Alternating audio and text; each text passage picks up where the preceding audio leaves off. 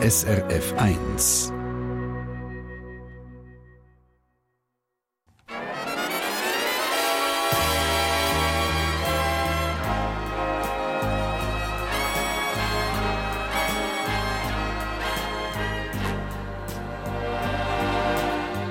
Persönlich.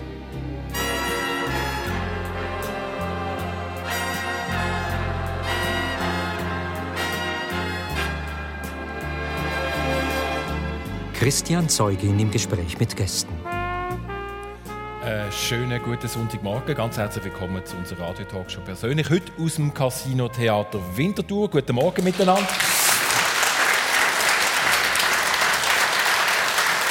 Es sind Geschichten direkt aus dem Leben, die wir in dieser Stunde kennenlernen. Ich freue mich sehr auf meine beiden Gäste mit zwei spannenden Leben. Auf der einen Seite ist das die Claudia Franziska Brühwiler.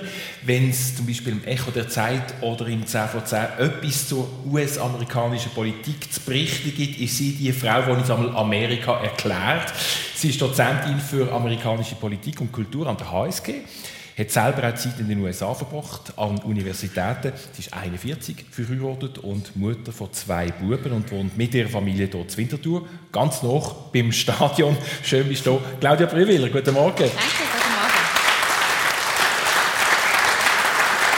Und gerade neben ihr der Andreas Mösli. Der Mann hat der Winter, äh, FC Winterthur ganz noch begleitet auf dem Weg vom verschuldeten Club auf den hinteren Platz bis heute, wo der FC Winti in der obersten Liga spielt, gleich schon in der zweiten Saison hintereinander. Dazu macht er Musik, das macht er mit seiner Frau. Er ist 58, Vater von einem Teenager und wohnt mit seiner Familie auch hier zu Winterthur. Herzlich willkommen, Andreas Mösli. Wir hören so zwei unterschiedliche Biografien, aber eine Gemeinsamkeit, das ist in dem Fall die Stadt Winterthur. Claudia Brühler, ähm, ich habe gesagt, ihr wohnt noch bei der Schützenwiese, das heißt beim Winterthurer Stadion, arbeitet allerdings St. Gallen. Die Mannschaft auch nicht in Winterthur. Warum sind ihr gerade auf Winterthur gekommen? Es ist die goldige Mitte sozusagen. die goldige Mitte? ja, also wir haben uns hier überlegt, ob wir gerade direkt nach Zürich ziehen wollen, mhm. aber ich bin jemand, der gerne die Städte ein bisschen kleiner hat und äh, mir gefällt Winterthur, weil es hat sehr viele Gemeinsamkeiten auch mit St. Gallen. Es ist so ein bisschen verschoben in der Entwicklung. St. Gallen hatte mal eine florierende Textilindustrie gehabt, hat immer noch ein bisschen Textil, aber nicht mehr in dem Stil wie, wie zur Jahrhundertwende und Winterthur ist auch mal ein Industriestandort gewesen und wir sind eigentlich gerade im Herz der Industriekultur daheim. Und äh, mir gefallen, gefallen die Parallelen, mir gefällt es auch, dass es eine Stadt ist, die sich ein bisschen auch neu erfindet, wo immer eine gewisse Dynamik zu erkennen ist, gerade auch in dem Quartier, wo wir wohnen. Die wohnen mit drin, im ehemaligen Industriequartier? Genau, im Sulzer Areal, ja. Und mit den Buben 4 und 7 gehen ihr einmal zuschauen beim Training? Ja, schon oft.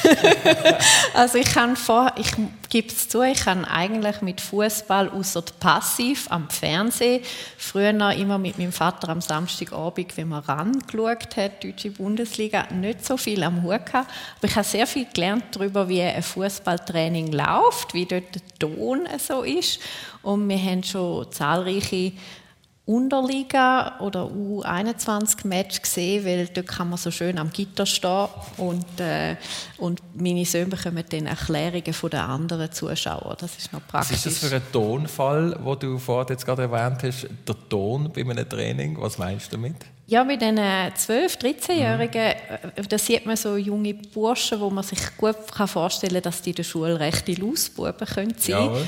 Und dann ist plötzlich grosse Disziplin und man lässt, wenn der Trainer etwas sagt mhm. und man erduldet es, wenn, wenn geschumpfen wird und man tut nicht einfach zurückgehen, sondern man strengt sich dann erst recht an. Mhm. Das ist recht cool, um zu sehen, wie die sich einsetzen und engagieren. Also motivieren die Leute offensichtlich bei euch bei der Jugendtrainer, Andreas Mösli? Es sieht so aus. höre ich natürlich gern. Also mein Sohn ist ja bei der FE 12. Genau. Das ist ja. gerade bei diesem Alter. Und es ist tatsächlich so, wenn ich mich so zuschaue, dass die sehr brav machen, was man ihnen sagt. Und sich äh, und äh, zum Teil so ein bisschen betüpft am Boden schauen, wenn sie kritisiert werden. Und ich stelle mir vor, so in der Schule ist das ein bisschen anders. ja, das ist natürlich so. Ich meine, es ist das ist natürlich der Unterschied. In die Schule muss man halt, das geht man nicht so gern, je nachdem. Also ich bin auch nie so gerne in die Schule, aber Shooter, ist immer, die Shooter kann man immer mit allem, das ist natürlich super. Und äh, darum ist man sicher auch bereit, dann dort dann auch, äh, ja, ein bisschen mehr zu akzeptieren, wenn man mal vielleicht einen Rüffel bekommt. Ja. Ich habe äh, glaub, richtig verstanden, dass ihr noch nie mit, ihr, mit euren Söhnen an einen Match gegangen sind, an einen richtigen, grossen Match. Doch, also Auch schon? der Okay. Grosse war schon. Gewesen. Hat schon Ähm, er hat allerdings die Sirupkurve nicht so toll gefunden. Er findet Bierkurve Jetzt müssen wir schnell erklären, besser. was heisst Sirupkurve. Für alle die, die den FC Winterthur nicht kennen. Sirupkurve heisst, Andreas Mösli? Ja, wir haben das so ein bisschen wie äh, einen, Lebenslauf quasi. Oder? Bei uns kommst du beim Haupteingang rein, als Kind, dann gehst du mal in die Sirupkurve, das ist dort am Ecke, das ist eigentlich so die Kurve für, für die Kinder, darum Sirupkurve. Und dort geht es auch ein bisschen darum, dass man äh, ja, Kinder irgendwo an eine positive Fankultur äh, anführt und, und ein bisschen zeigt, wie es könnte sein. Sie haben dort viele Freiheiten und können Sirup trinken natürlich. Tatsächlich. Und können aber auch Lärme machen. Es hat dann auch noch irgendwelche Kuhglocken und Trommeln. Und, und die Idee ist eben so ein bisschen, dass man, dass man einfach, oder dass, ich bin immer davon ausgegangen, wenn du Kind irgendwo positiv an es irgendwo anführst, dann nachher werden sie, wenn sie erwachsen sind, nicht ihre gute Stube kommen und Krawall machen. Und das ist so ein bisschen die Idee, so ein bisschen die Einführung. Und nachher schiebt man sich langsam gegen Bierkurve zu. ähm, die, die hat schon immer Bierkurve gehabt, oder heisst schon lange Bierkurve. Darum ist natürlich das Band der Sirupkurve. Und dann ist man dort natürlich ein bisschen in einem, ja, als junger Mann oder als junge Frau, dort will man ein bisschen Party machen, ein bisschen laut sein, ein bisschen Lärm machen, ein bisschen Grenzen ausloten oder auch mal ein bisschen über, überschreiten, die Grenzen. Und das äh, versuchen wir ja bei uns auch, dass man das irgendwo so ein bisschen anbringt, dass eben junge Leute auch sich können austoben können, weil sie sonst in ihrem Leben genug äh, ja, äh, straight müssen sein und, ähm, ja, und dann irgendwann geht man dann über in, auf die Osttribüne. Das ist dann dort kann man immer noch stehen und man sieht den Match aber besser. In der, in der Bierkurve sieht man ihn eigentlich nicht so wahnsinnig gut. ja, man, ist einfach, man ist hinter dem Goal und hinter dem Goal siehst du eigentlich nur zweidimensionalen Match. Aber eigentlich, irgendwann bist du vielleicht so alt, dass du denkst, ja, jetzt will ich doch mal schauen, ob es wirklich Offside war oder nicht. dann gehst du auf die äh, Gegengerade, bist aber immer noch am Stehen. Und wenn du das auch nicht mehr magst, dann kannst du auf die andere Seite und dort sind dann Sitzplätze. Dann kannst du wirklich gemütlich den Match schauen und am Schluss gehst du wieder beim Hauptausgang raus. Das ist so ein Das bisschen, ist der letzte Ausgang ich quasi. sage jetzt genau. nicht in welchem Zustand, Ja. aber es ist so wirklich ein, Lebens, ein Lebenszyklus. Lebenszyklus. Oder? Ein, äh, Ist es seine Idee, gewesen, die Sirupkurve? ja, das war meine Idee. Gewesen. Ja, ist es so, genau. Aber das ist natürlich... Äh, ja. Es hat einfach... Ja, es ist einfach mein Job gewesen, halt den, den Verein neu aufzubauen. Und es sind ja sonst leider nicht viele andere herum die mir haben können helfen äh, Jetzt ist es zum Glück anders. Wir sind viel mehr Leute, wo, wo ich auch eben die Verantwortung können abgeben äh, aber in dieser Zeit sind eigentlich so wirklich die grundlegenden Sachen von mir gewesen. Und das mit der Sirupkurve, das ist einfach immer so, also ist eh für mich, oder? Äh, Wenn man sagt, äh, oder du vorhin gesagt hast, Strategieexperte. Ich bin nicht der Fußballer. Ich komme eigentlich aus der Fankurve. Ich habe früher auch Fußball gespielt, aber nie äh, auf professioneller Basis oder Ebene. Und was mich immer fasziniert, äh, oder was mich sehr fasziniert, ist, nebst der Faszination, die man haben für Fußball, ist einfach so das Ganze drumherum, die vielen Leute, die dort sind und, und wo du kannst irgendwo Menschen zusammenführen, die total unterschiedlich sind äh, in der Hautfarbe, in der Religion, in ihrem sozialen Status, im Geschlecht. Äh, wo ich natürlich wahnsinnig faszinierend finde, dort, wenn man das positiv irgendwo äh, nutzen kann. Die, die Fairness-Kultur, wo dir ja auch wirklich grossen Wert drauf legst, und ich weiß, es ist etwas, was dir viel bedeutet. Wie gehst du denn um? Also im Allgemeinen ähm, verbinde ich jetzt nicht unbedingt jede ähm, Fankurve mit automatischer Fairness. Also da geht es je nachdem durchaus auch andere Töne. Da geht es je nachdem um, um, um Fangewalt, die recht roh kann sein, die auch physisch ist mit Wort. Wie, wie ordnest du das in dem Fall? Ja, ich bin da relativ nüchtern. Also einfach, nein, ich meine, am Schluss musst du, du hast irgendein Menschenbild oder du weißt ein bisschen, wie die Gesellschaft funktioniert. Ich meine, jetzt gerade in den USA, das, da, da, da redet man ja viel äh, um, um, um so die Zivilgesellschaft, wie gehen die Leute miteinander um. Und, und es ist mir völlig klar, der Mensch ist für mich weder gut noch schlecht. Er hat alles in sich hinein. Es ist ja irgendwo, ja, manchmal ist man gut drauf, manchmal ist man hässig. Äh, und, und, das ist ja so. Es gibt viele Reibungspunkte und, und, und es gibt da viel Unzufriedenheit.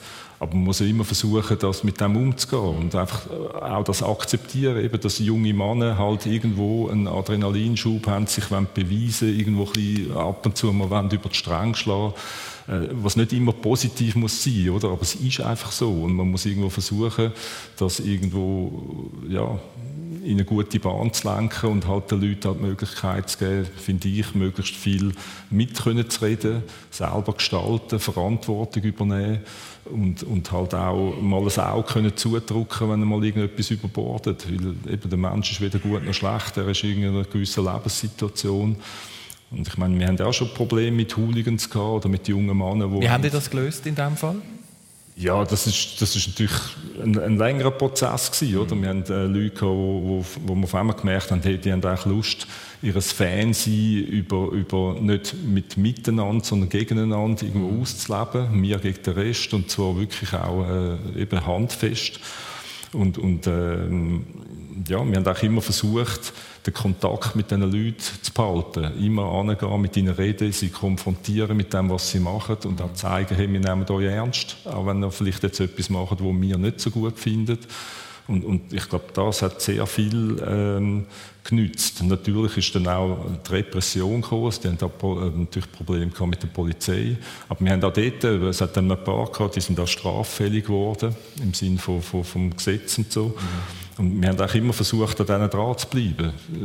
Ich finde auch immer, oder ich habe mich immer auch als, als Jugendarbeiter gesehen, oder sehe mich immer noch. Und, äh, das ist irgendwo, äh, man muss, ja, ich finde wirklich, der Fußballverein muss seine gesellschaftliche Verantwortung wahrnehmen, weil er halt mehr ist als nur Fußball. Und, und, man muss auch versuchen, dort an den Leuten dran zu bleiben und, und ihnen auch aufzuzeigen, was falsch läuft. Und, und also meine Erfahrung ist gut gewesen. Die, die, die meisten sind, die, sind, jetzt immer noch bei uns im Stadion, einfach älter jetzt geworden ja. und, und ja. mit vielen habe ich immer noch Kontakt und die finden das nach wie vor großartig, dass wir sie nicht einfach gehen lassen. Dass sie nicht ausgestoßen worden sind. Und genau. Aber es gibt natürlich Grenzen, die ja. nicht dürfen überschritten werden. Und wenn natürlich wirklich äh, rohe Gewalt äh, im Sinn von, äh, dass man irgendwelche Leute angreift, die nichts ja. mit dem zu tun haben, oder auch, wenn man natürlich äh, zum Beispiel ganz ins Rechtsradikale abdriftet, äh, menschenverachtend wird oder so, dann, dann haben wir natürlich auch unsere Repressionen, äh, repressiven Mittel. Aber trotzdem versuchen wir den Kontakt einfach zu wahren. Persönlich auf SRF 1 mit dem Andreas Mösli und der Claudia Brüder. Du hast zugelassen, Claudia, und, und genickt. ich nehme an, das deckt sich so mit deiner Wahrnehmung. Aber was, wie, wie, wie siehst du, ähm, eben junge Mann jetzt gerade in dem, in dem Fall, bist selber Mutter von zwei, von zwei Buben. Was, was vermittelt ihr euren Buben beim, beim Grosswerden, beim Grösserwerden? Uff, das ist jetzt eine ganz große, eine große Frage. Frage ich glaube, Gleiche wie alle Eltern, man hat einfach mhm. einen Grundstock an Wert, wo man ihnen will vermitteln und ein davon ist sicher Toleranz, Rücksichtnahme Achtung gegenüber anderen, im Leben generell gegenüber. Äh, ich habe das Glück, dass ich an einer Universität unterrichte, wo ich sehr viele wunderbare Rollenvorbilder für meine jungen Männer schon jetzt sehe. okay. Also wenn ich so weiß, wenn sie mal irgendwie abkommen, dann habe ich so eine ein Fundus an jungen Herren, wo, wo ich sie vielleicht einmal mit ihnen kann in Verbindung mm, bringen kann, mhm. damit sie sehen, wie es anders könnte gehen. Ähm, aber ich glaube, das ist so eine recht große Frage, wo ja. alle Eltern genau Was? gleich wieder davor ja. stehen und hoffen, dass sie nie unangenehme Gespräche über Gewalt und dergleichen führen. Das Persönliche, was wir heute mit zwei spannenden Gästen bringen, ähm, ich würde gerne ein bisschen auf eure heutige Rolle oder das, was ihr macht, eingehen. Claudia Brühl, eine gern gesehene und gehörte Expertin, habe ich schon gesagt, auf unseren vor allem auch Infokanälen und Infosendungen, wenn es darum geht, ja, die amerikanische Politik, der Mechanismus, je nachdem jetzt, zu erklären, äh, da kann ich mir vorstellen, ist in den vergangenen Jahren nicht langweilig gewesen. In der Ära, ich sage schon fast nach Post-Trump, hat jemand immer noch sehr dominiert und zu dem bist du immer wieder befragt worden. Also es ist ähm, eine unterhaltsame Zeit, oder ist das gerade ein bisschen zu leicht gesagt, wenn ich sage, es, ist, es läuft viel? Also unterhaltsam, es kommt immer darauf an, welche, welche, welches Verständnis von Unterhaltung ja. und Entertainment man hat. Grundsätzlich ist es ja so, äh, die amerikanische Politik hätte so etwas von einer großen Show. Mhm. Äh, sie wird auch entsprechend inszeniert. Mhm. Jeder Wahlkampf ist eine durchorchestrierte große Theateragenda. Das haben auch schon frühere Politiker erkannt, weit vor dem Trump. Mhm. Äh, Jackie Kennedy hat zum Beispiel von ihrem Mann gesagt, die Geschichte vom, vom äh, John F. Kennedy hätte mehr zu tun mit Mythen, Legenden als mit politischer Theorie und dergleichen. Und wir sehen jetzt einfach, dass wir in einer Peak Season mhm. sozusagen sind. Wir haben das Höhepunkt, vielleicht auch der Zenit von dem Showbiz-Politik überschritten, wo, wo vieles dann zu ähnlich wird wie House of Cards oder West Wing und wie die ganzen mhm. Politsendungen heißen. Von dem her, es ist noch nie langweilig gewesen, mhm. die politische äh, Landschaft der USA aber mittlerweile kommen die Reize ein bisschen zu oft. Das ist, äh, äh Eine gewisse Ermüdung auch. Ja, es ist ein, ein Hyperventilieren. Ja. Das hat allerdings auch mit der Art, wie wie Nachrichten heute gemacht mm. werden zu tun, dass der Nachrichtenzyklus halt nicht wie früher noch eine Story kommt einmal, dann kauft man andere und dann verarbeitet man sie und das ist fertig, sondern es kommt Story, Story, Story, Story und man weiß eigentlich gar nicht mehr, was alles passiert ist und man verliert schnell den Überblick und manchmal vielleicht sogar das Interesse, weil es einfach zu viel der Aufregung ist. Warum bist denn du in das Thema eingestiegen? Also am Ursprung ist ein Studium an der HSG, äh, International Relations, oder? also internationale Beziehungen. Und in den USA, wo, wo ist der, der, der Zweigweg, der dich dort angeführt hat, zu dem, was du heute machst? Es war eigentlich nicht unbedingt ein Zweigweg. Es war mehr so ähm, ein, ein, ein Lustwandeln fast in das Thema. Ja, weil ich eigentlich ursprünglich mal gedacht, ich würde meine Dissertation über die Welthandelsorganisation, die WTO, schreiben. Mhm und habe dann äh, festgestellt, dass da mein Chef, der mich auch gefragt hat, ob, ob ich für ihn äh, mit ihm arbeiten würde und dann ein Thema in diesem Bereich entwickeln, dass ich ihn zwar sehr gern habe und ich auch gerne mit ihm arbeite, aber dass es doch nicht mein Thema ist. Und mein damaliger Freund, heutiger Mann, hat dann ein äh, Praktikum gemacht in in Boston an der Harvard University und ich habe dann Zeit dort verbracht und habe viel gelesen und habe dann gedacht, ja eigentlich würde ich gerne etwas ganz anderes machen. Ich habe gerade einen Kurs zum, zum äh, Beziehungsfeld Jus und Literatur, also Recht und Literatur, mhm.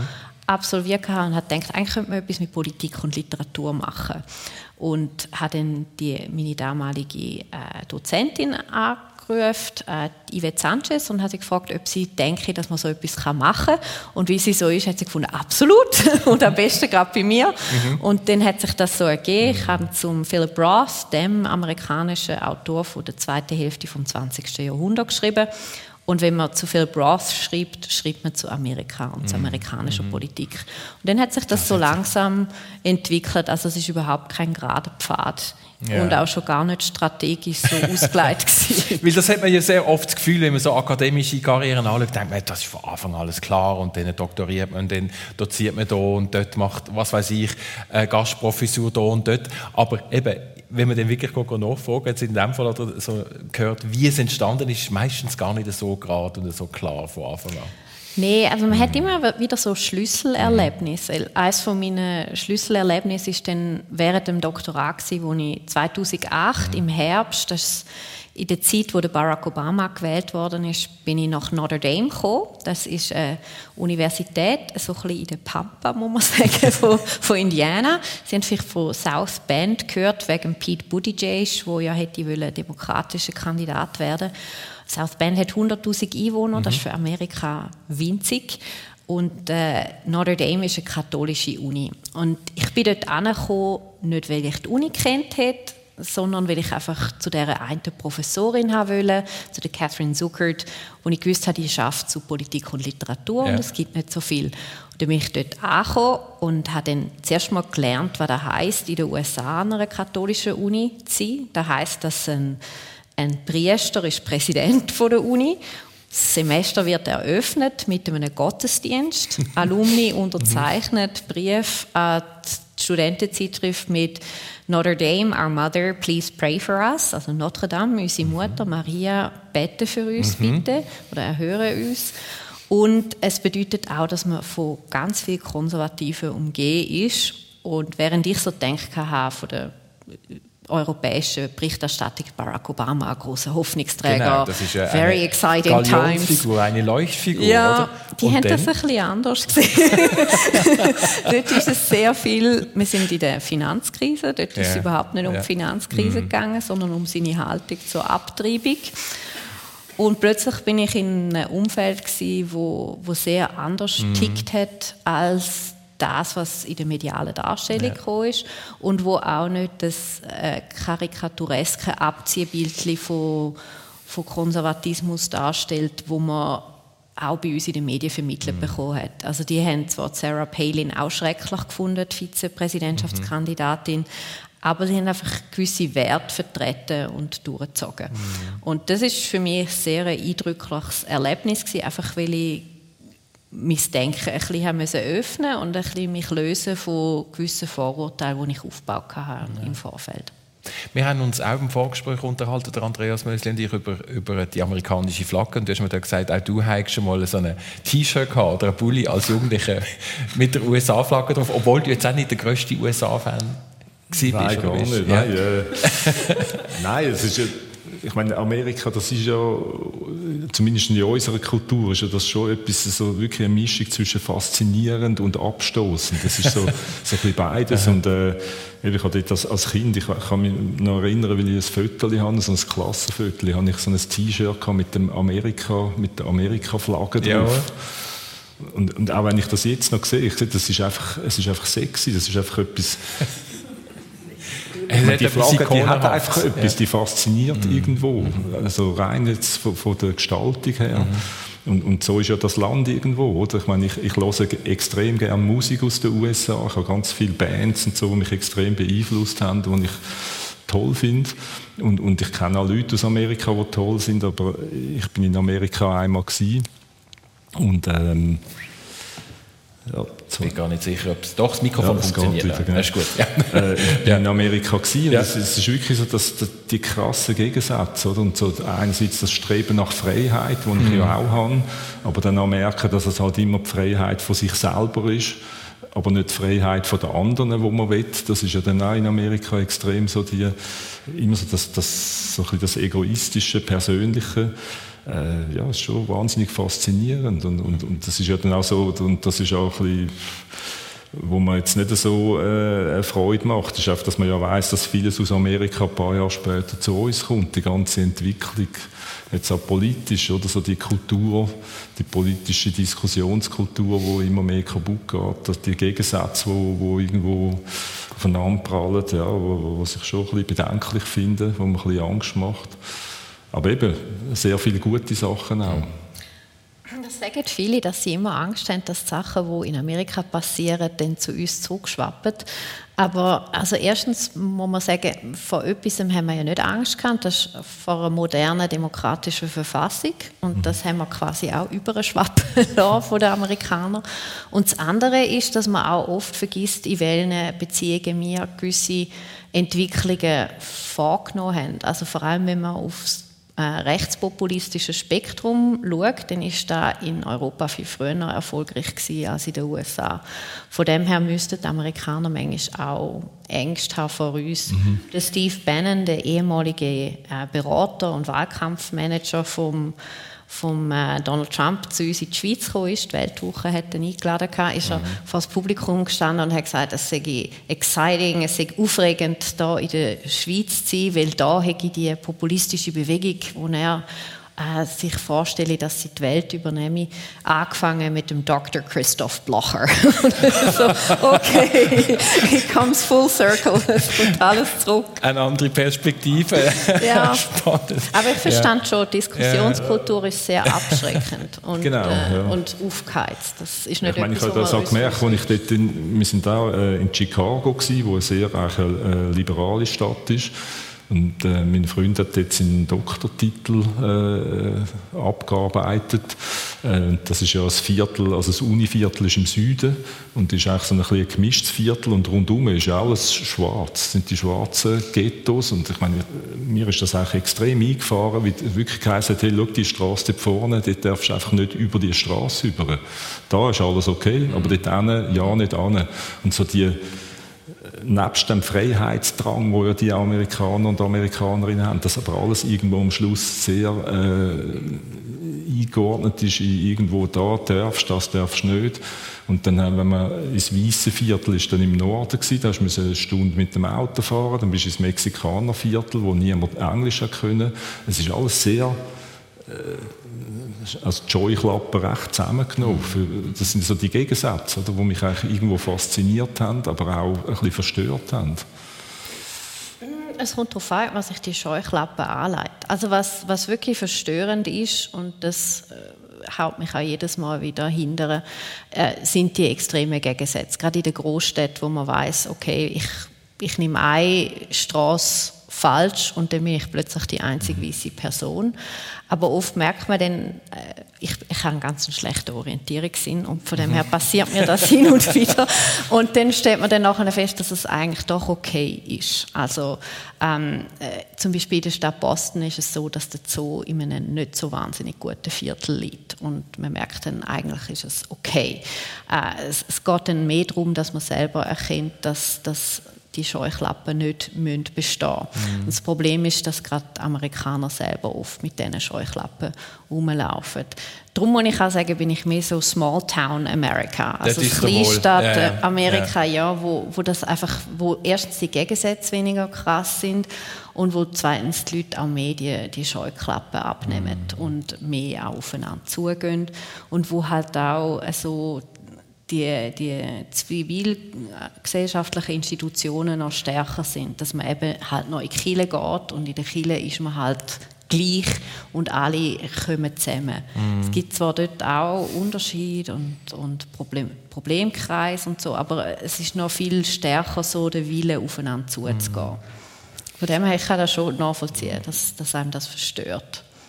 Persönlich mit zwei Gästen, die schon ganz fest sich miteinander beschäftigen. Ich würde gerne eure Wurzeln anschauen, wenn wir so bei der kleinen Stadt sind äh, oder schon in ein kleines Dorf. Altnau am wunderschönen Bodensee im Fall von der Claudia Franziska Brühwiller. Äh, nimm uns ein bisschen in, in das ähm, Gebiet, in, in den Ort, wo ja unglaublich schön malerisch gelegen ist. Ist es tatsächlich auch so für deine Kindheit? So schön? Ja, also ich bin nicht von Anfang an dort gewesen, aber quasi meine erste Erinnerung. Mm. Meine Eltern haben sich so am See entlang getastet, sind in Salmsach angefangen und dann ist es nach Kesswil mm. und dann in Altnau bin ich dann in die Schule, in die Sek und dann nachher für das Gymnasium hat man dann natürlich müssen weggehen. Aber es ist tatsächlich ein wirklich sehr schönes, pittoreskes Dorf. Ähm, wir haben einen Obstlehrpfad, also für Ausflüge super geeignet, vor allem im, im Frühling. Äh, und das ist die Art von Ort, wo, wo Kinder noch barfuß in die Schule laufen und so. Ich allerdings nicht dürfen. Meine Mutter hat immer Angst, kann man können, ich weiß Gott, was alles reintrampeln. aber, aber ja, äh, es ist wirklich sehr idyllisch Mhm. Äh, unsere Nachbarn sind eigentlich ein Bauernhof dann Unseres, meine Eltern haben hier ein Haus gemietet, wo wirklich direkt an zuerst Felder, nachher Obstanlagen mhm. grenzt haben und man hat vom Balkon aus den gesamten Bodensee eigentlich gesehen, mhm. bei guter Witterung und dann hat das man sieht dann über den Schweizer Horizont, man sieht dann das deutsche Ufer, ab Biernau, Meersburg. Es ist wirklich eine wunderschöne Flecke Erde dein Vater Gynäkologe und du bist im gleichen Spital auf die Welt gekommen, wo er äh, Arzt war, aber er hat nicht deine Geburt selber gemacht in dem Fall, oder? Soweit ich weiß nicht. Nicht. Aber er hat sehr viele andere Leute auf die Welt gebracht. Mhm. Und das ist dann immer ein bisschen speziell, wenn, wenn, wenn man dann angesprochen wird, ja, äh, man soll den Vater grüßen und man schaut dann die Person mit großen Augen an. Also, ja, äh, wir kennen uns sehr gut.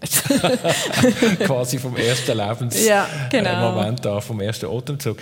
Ähm, ganz eine spannende Familiengeschichte im Fall von Andreas Mösli. Ähm, der Vater ähm, Metzger und wenn wir noch ein bisschen weiter zurückgehen, im Fall von der Mutter, ähm, sind das Kriegsflüchtlinge gewesen? Also da steckt ähm, ein großer Teil von der Geschichte vom Zweiten Weltkrieg mit drin in dieser Familie und zwar in Norddeutschland, aber dort sind sie erst am Schluss gelandet, oder? Nimm es ein bisschen mit.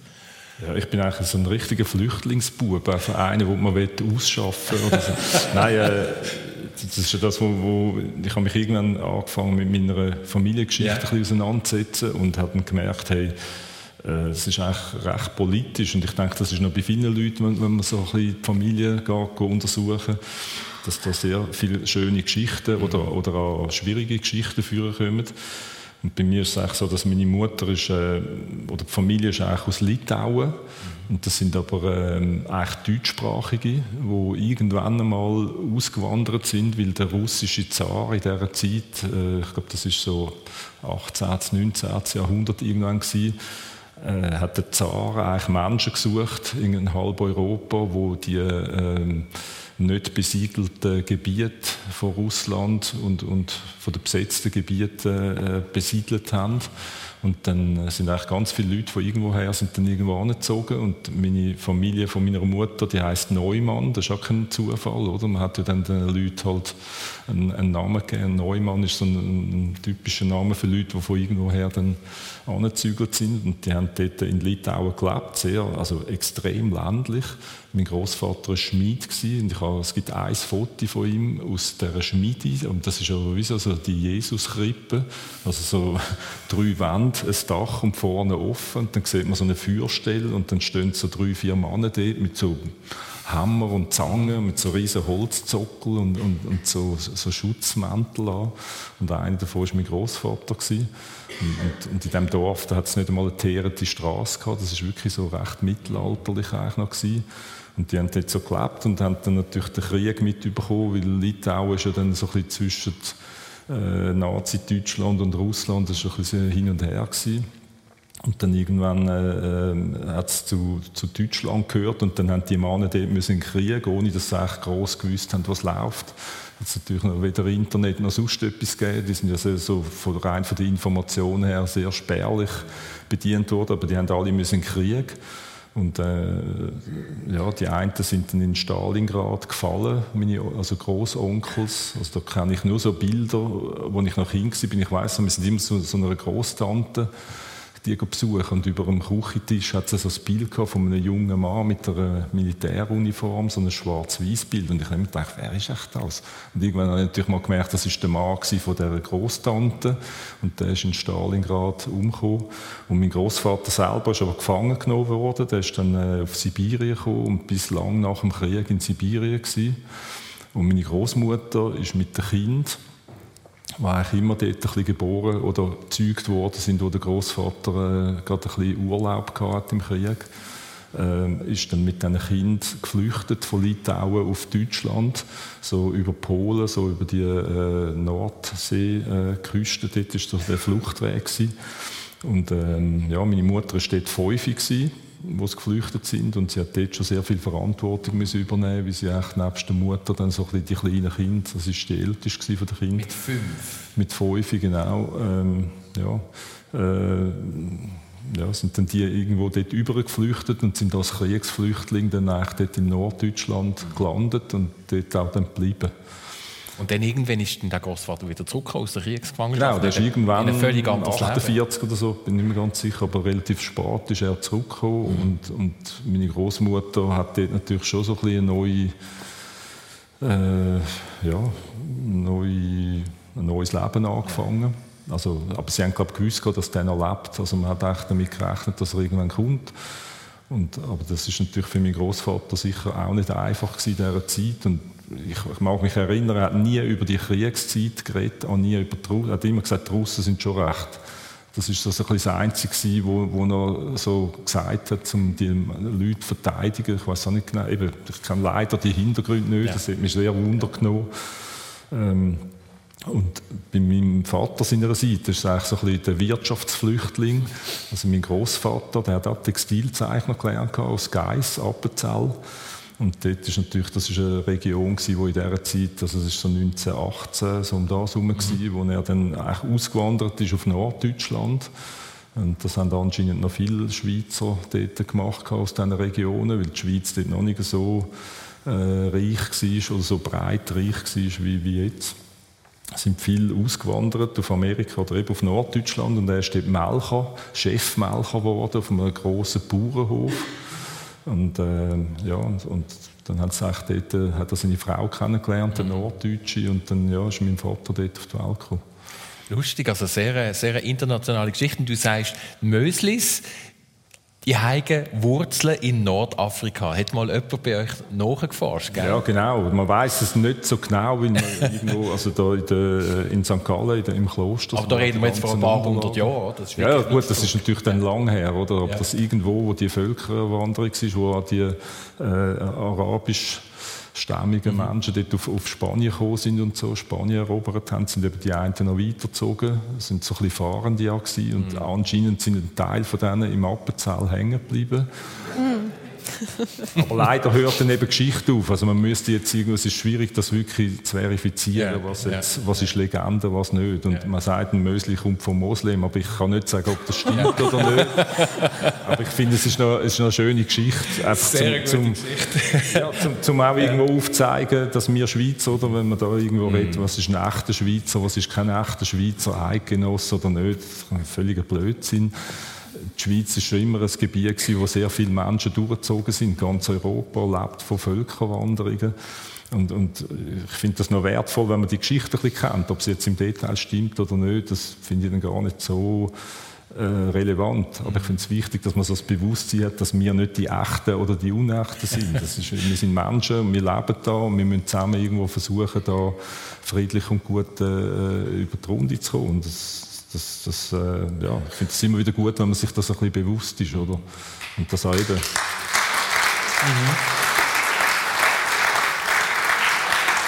Wenn wir so bei der Familiengeschichte sind, Claudia Franziska Brüller, Franziska ist, glaube ich, bei euch in der Familie Tradition, gell? Es hat immer wieder Franziska gegeben. Ja, genau. Also meine Mutter heißt mit zweiten Namen auch Franziska. Mhm. Das geht auf ihre Mutter zurück. Und äh, ich habe früher eigentlich nicht so Freude am zweiten Namen. Sicher, wieso?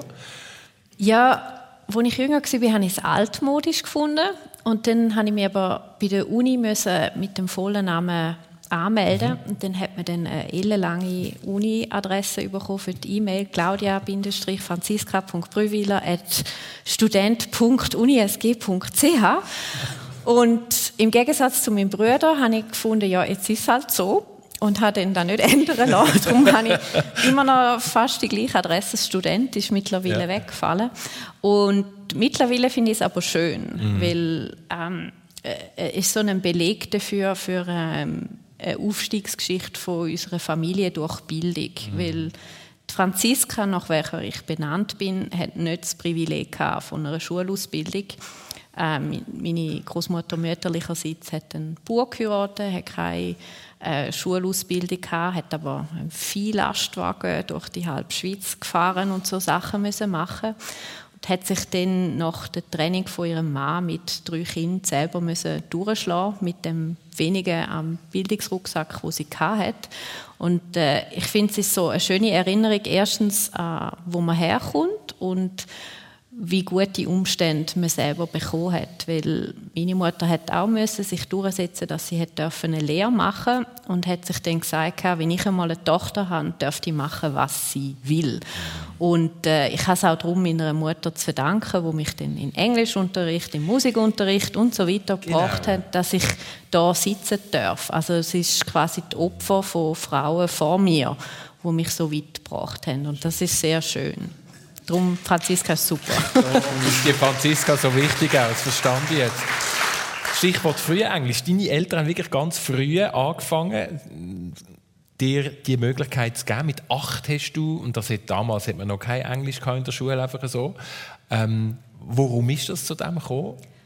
Ähm, also jetzt mal neben der Förderung, ja, die Sie offensichtlich haben wollen ermöglichen Also ich bin furchtbar gerne in die Schule gegangen, aber ich habe mich auch schnell, äh, schnell ein bisschen gelangweilt und ja. meine Eltern haben einfach gefunden, ähm, Klassen überspringen sehen sie jetzt nicht so, mhm. weil sie finden, körperliche Entwicklung und Peer Group, das ist einfach wichtig, dass man, dass man da einfach nicht äh, seiner körperlichen Entwicklung mhm. enteilt. Und man kann ja sich anders beschäftigen. Und es hat hier im Bayerischen Rundfunk so eine Sendung gegeben, die hat «It's Playtime» geheißen.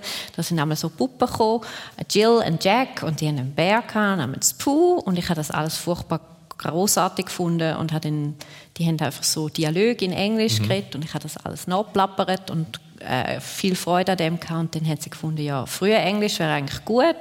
Und mein Vater hat immer ein bisschen darunter gelitten, dass er dass in der Kantonsschule das Englisch nicht so gepflegt worden ist, dass man früher noch nicht so Wert auf, auf das mhm. gelegt hat, ob schon sich da schon abzeichnet hat, dass das die Sprache der Zukunft ist. Dann haben sie gefunden, mal, das machen wir.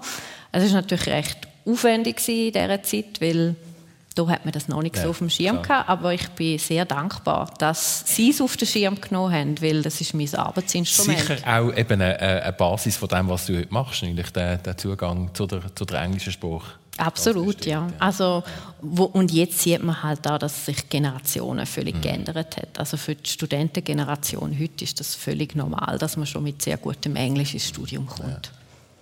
Ich habe immer wieder mal erwähnt, am Anfang, das sind beides Familienmenschen und das kann man nur äh, sagen, wenn wir das noch kurz vertiefen. Eure Geschichten, eure Liebesgeschichten vielleicht sogar, Andreas Mösler. Wie hast du deine Frau kennengelernt? Oh.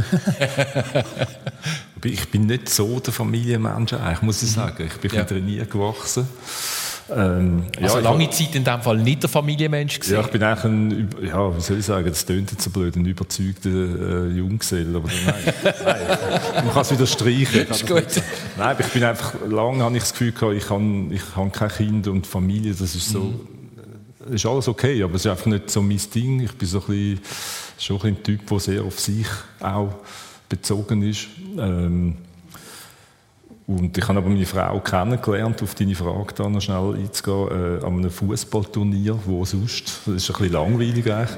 Äh, ich, bin dort, ich hätte eigentlich spielen sollen, bin aber verletzt gewesen mhm. und dann ist meine äh, jetzige Frau, die ist dort mit einem Freund dort gewesen, und so haben wir uns dann kennengelernt. Aber es war eigentlich ein Zufall, gewesen, ja. aber wie so vieles im Leben halt. Und ähm, mhm. ja, so habe ich sie kennengelernt. Also, Mhm. Eigentlich langweilig. Eigentlich aber langweilig, irgendwo, aber, aber, sehr schön. weil die machen mittlerweile, die haben nicht nur einen Sohn, die machen auch zusammen Musik. Ja, genau. Das ist, eigentlich, das ist viel spannender. Also, ist, äh, nein, sie ist Sängerin, sie ist super Musikerin, äh, also viel besser als ich. Ich, ich kann einfach ein bisschen Gitarre spielen. Ich äh, habe vielleicht noch gute Ideen, aber ich bin technisch, also eben, weil ich halt, es zieht sich noch ein bisschen weiter, ich bin nicht gerne in die Schule, ich, bin auch nie in, ich habe mir Gitarre spielen selber beigebracht ich habe nie äh, Lust gehabt, so das unterrichtsmäßig zu machen. Das ist einfach wie nicht so mein Ding. Ich habe das alles selber so ein bisschen mir erworben und, und sie ist wirklich äh, eine gute Musikerin und wir haben dann die auf dem Sofa und ich habe mich so ein bisschen auf der akustischen Gitarre rumgeklimpert so ein bisschen Ideen ein bisschen gespielt, wo ich, ich komme eher so aus dem Punk und ein bisschen aus der harten Musik und so Ideen, die ich nicht machen mit der lauten Musik. Wie es zu fein gewesen wäre. Ja, einfach, ja, halt so die, die romantische Seite in mir, oder? Äh, und hat ein bisschen rumgeklimmt und sie hat dazu gesungen und das hat einfach super tönt und ich war recht begeistert gewesen. und dann haben wir eigentlich so ein bisschen angefangen, das äh, institutionalisieren. Wir haben eine Band gemacht, das Duo zuerst so ein Singer-Songwriter, folkig und äh, haben noch Konzert gehabt. Und dann haben wir eine CD aufgenommen und haben für das dann noch äh, befreundete Musikerinnen und Musiker dazu genommen. Und, ähm, ja, und so ist dann eine Band entstanden. Dann sind wir zu fünften gewesen, und jetzt sind wir wieder aber nur noch zu zweiten. Das wechselt damals mhm. ein bisschen, aber wir haben immer ein bisschen Konzerte und so. Und jetzt, wo ich nicht mehr so viel arbeite beim FCW, äh, habe ich auch wieder ein bisschen mehr Lust und mehr Kapazität zum Musik machen. Ja. Schön wenn wir die eine Liebesgeschichte schnell gehört haben, müssen wir natürlich auch noch schnell die andere hören. Wir haben schon mitgenommen, sie sind befreundet gewesen, schon relativ lang und dann nachher, oder einfach eine Weile zurück jetzt, wenn ich in der Zeitrechnung bin, nicht, die sind lang befreundet gewesen, sondern Aha. zuerst und dann nachher Wir haben uns an der Uni kennengelernt. Where An der else? Uni kennengelernt. Gut. Ja. Fußball an der Uni. Ja, nein, in der, ähm, ein Teil vom Studium an der HSG ist, dass man Sprachen noch zusätzlich mal lernen und ich habe dann mich in Spanischunterricht gesetzt und mein Mann auch, äh, obschon er ein Jahr über mir war und äh, ich habe mich da ein bisschen durch die, den Unterricht gemogelt, er weniger. Und er hat dann gedacht, ja, die könnte wahrscheinlich schon mehr, wenn sie würde lernen. Und dann hat, haben wir uns ein bisschen aus den Augen verloren und dann haben wir aber den gleichen Völkerrechtswettbewerb gemacht. Also er im Jahr vor mir, das ist so ein Wettbewerb, da kommt man in eine Gruppe von, was gewesen, vier Studierenden und ähm, man bekommt einen fiktiven Fall. Äh, im, Im Völkerrecht ist das gewesen, und äh, verhandelt dann den. Und äh, sein Team hat hier als Team gewonnen und hat uns dann ein bisschen Tipps gegeben und so weiter. Und dann haben wir uns wieder ein bisschen besser kennengelernt. und mein Team hat nicht gewonnen, aber ich habe etwas gewonnen. Sehr schön. in doppelter Hinsicht, Ja, ja. genau, genau. Und daraus entstanden ist nachher, die sind eben miteinander äh, gereist, die sind zusammen in den USA gewesen. Ähm, wie, wie habt ihr euch mh, zum, Entsch zum Entscheid an mh, geschafft oder diskutiert, dass ihr Eltern werdet, wenn beide so engagiert sind, beide offensichtlich viel arbeiten? Wie leicht oder wie schwer ist euch das gefallen? Eigentlich recht leicht. Wir haben das früher äh, gewusst, dass wir irgendwann mal ein Kind haben wollen. Ich glaube, die meisten Frauen, wenn sie es wissen, dann wissen sie es einfach. Und dann ist, man, ist es auch klar eine Vorbedingung, äh, um wirklich mit jemandem längerfristig etwas aufzubauen. Äh, die Frage ist dann einfach das Timing gewesen. das, ist, das ist wirklich so, dann hat man das Gefühl, okay, zuerst muss man mal doktoriert haben. Ja, vielleicht könnte man ja in den USA den Kind haben. Wir sind gerade nach meinem Doktorat für zwei Jahre in den USA. Und dann hatte ich aber Berührungspunkte gehabt mit dem US-Gesundheitswesen. Das ist etwas, was ich überhaupt nicht schätze an Amerikas Gesundheitswesen. Und habe dann gefunden, nein, das, das muss jetzt wirklich nicht sein. Und dann hat es immer wieder etwas gegeben, was es rausgeschoben hat. Und dann hat man dann gefunden, äh, das ist so eine alte Binsenweisheit und da können wahrscheinlich alle Frauen, die Mütter sind, in diesem Raum unterschreiben. Es gibt nie den richtigen Zeitpunkt, man muss es einfach irgendwie machen. Und dann ist es dann auch so gewesen. Genau, so ist es gesehen. Schön. Das persönlich auf SRF 1 schon fast in der Schlussrunde, in der Endrunde, noch nicht in der Verlängerung. Ähm, wir haben es gehabt über das Shooten, über Winterthur, die USA, ähm, Familie, Liebe, Musik.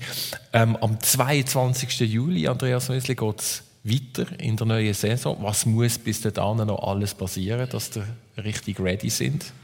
Ja gut, äh, der Sportchef hat noch etwas vor sich. Also er ist natürlich da ein neues Team am zusammenstellen, wobei ein, ein großer Teil steht eigentlich schon. Aber es ist natürlich dann immer wichtig, dass man die, die richtigen Ergänzungen anbringt, dass das Team wirklich ein Team ist. Ähm, und wir haben natürlich nicht so viel Geld, dass wir einfach jeden Spieler holen können, den wir wollen. Das ist dann immer so ein bisschen, ja, eigentlich ein, ein, ein anspruchsvoller Job, den er hat. Den Trainer haben wir jetzt. Und, ähm, ja, und die Mannschaft fängt dann an trainieren und, und muss sich vorbereiten. Das ist das eine, eigentlich das Wichtigste. Und wir, wir müssen jetzt einfach auf der Geschäftsstelle schauen, dass äh, ja, die ganze Saisonkarte, der ganze Verkauf von Billett, äh, die Sponsorenbetreuung, dass das alles wieder klar ist auf die neue Saison, die ganze Werbung vorbereiten, Öffentlichkeitsarbeit. Ähm, ja, dann haben wir ein, neues Gebäude erstellt, wo wir äh, unsere Sponsoren, Sponsorinnen können betreuen. Das müssen wir noch fertig einrichten und das ganze Konzept so ein bisschen irgendwo in den Alltag einbringen. Also es ist nicht mit rumblägern irgendwie im Wasser noch am See, habe ich gehört, oder in einem Fluss, sondern ja, nein, es ist so. Es ist wirklich wie, es ist definitiv so. Sommerferien oder Sommerpause, das, das gilt für die, äh, die Spieler. Ja. Die haben zwei, drei Wochen Ferien, wo sie ihre Batterien auftanken. Äh, aber wir sind da echt recht am, am Durchschaffen. Wir müssen dann irgendwo schauen, dass man dann, äh, wenn die Saison angefangen hat, oder im Herbst oder so, oder am besten im Winter, das sind eigentlich so die besten Zeiten dann für mal Ferien zu nehmen. Ja. Was steht diese Woche an, Claudia Brüwiller? Ich sollte an einem Buchkapitel schreiben über eine neue Strömung im konservativen Spektrum. Ich sollte anfangen, mir Gedanken machen zu einem Buchproposal, also einem Buchvorschlag, wo, wir, wo ich zusammen mit einem Kollegen arbeite, nach einer Konferenz, die wir erst gerade hatten. und äh, wir wollen Kursvorschläge eingeben und ich sollte auch am Fundraising für ein anderes Projekt arbeiten und ich sollte noch ein paar Reden für meinen Chef schreiben. Aber es wird mir nicht okay. langweilig. Der Chef ist in dem Fall, dass man das noch schnell auflöst, Direktor von der genau. Uni ja. St. Gallen. Genau. Also ich bedanke mich ganz herzlich, dass ihr euch Zeit genommen habt für die Stunde, weil ich merke, äh, volle Agenda bei euch beiden. Vielen Dank, viel Erfolg bei allem, was ihr abhackt, was ihr macht, auch in den nächsten Wochen oder Wochen. Äh, guten Sommer. Merci vielmals, dass ihr da sind. Vielen Dank fürs Zuhören und äh, ganz eine gute Woche. Bis bald.